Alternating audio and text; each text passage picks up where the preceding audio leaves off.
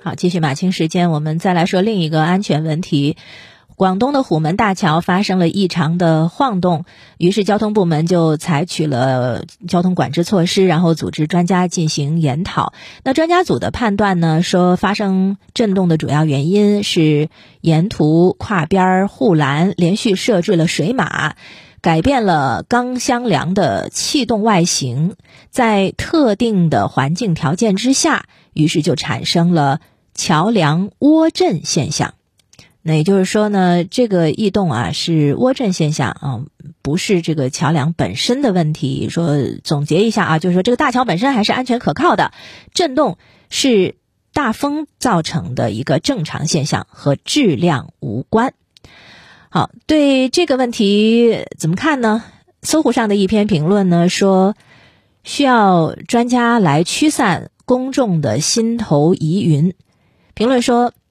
对于专家组的解释，我们通俗一点说，就是桥两边的水马路障挡住了风，导致桥面上下受风力不均，于是就出现了震动。那好在虎门大桥是悬索桥，悬索桥在较低风速之下存在涡震现象，只是震动幅度较小，不容易被察觉；而在特殊条件之下呢，会产生较大的振幅，但是不会影响桥梁结构安全和后续使用的耐久性。这个专业性的解释呢是蛮强的，一时之间好像也不太能够抚平公公众心目当中的不安和疑问。有一部分人觉得这个专业术语太难懂，呃，希望能够有更通俗易懂的解释。那也有的人呢是始终觉得不太相信是风的缘故，总是还觉得需要有更全面和严肃的检测才能够排除安全隐患。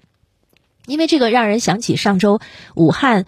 鹦鹉洲长江大桥的晃动事件同样是悬索桥，在大风天气里，鹦鹉洲长江大桥也是像波浪一般晃动，路过者都吓得不轻，旁观者看的也是心惊肉跳。后来大桥的设计单位就回应说，异常震动。嗯，是特定风况引起的，振幅也在设计允许范围之内，钢呃桥梁的结构运行正常，安全有保障。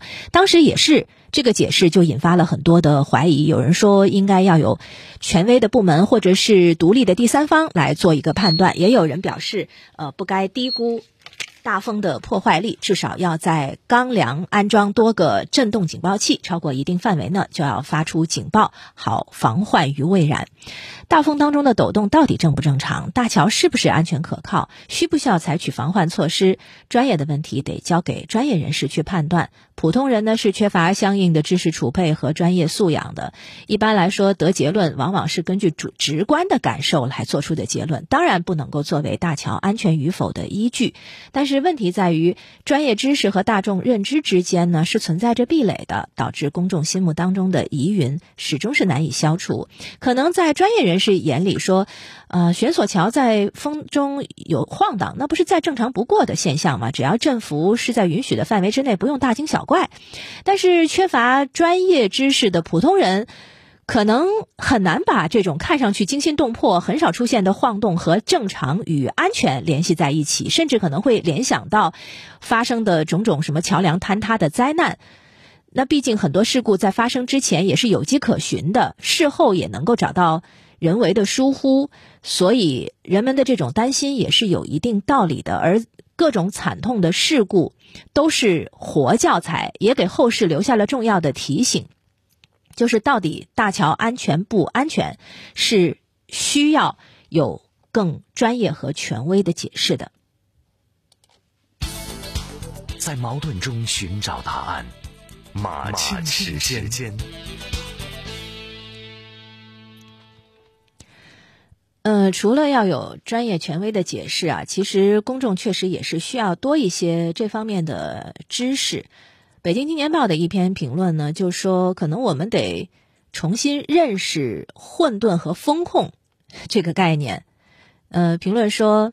桥梁涡震是广泛存在的，并且很难预判，也很难避免。从某种意义上说，桥梁涡震就是典型的混沌现象。一套确定性动力学系统中总是存在着某些不可预测的、类似随机性的运动，其不可重复、不可预测、不可控制。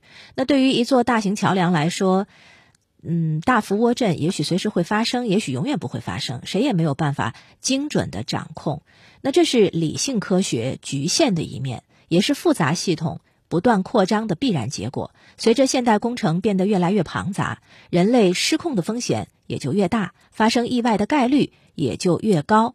而减少混沌和失控，可能仍然会是人类社会未来的一个重大命题。而在破题之前，我们一样能够有所作为。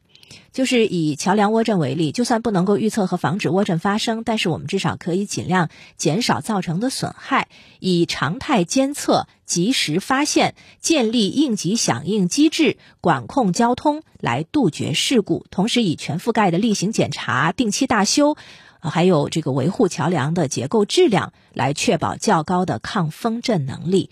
凡此种种都是至关重要的。也就是说，不仅要告诉公众说这是什么原因造成的，同时呢，还要给公众看到，为了应对这种随机发生的种种不确定性，有哪些可以确定的机制正在维护公众的安全。当人们知道有这样的机制存在的时候，可能就更能安心一些。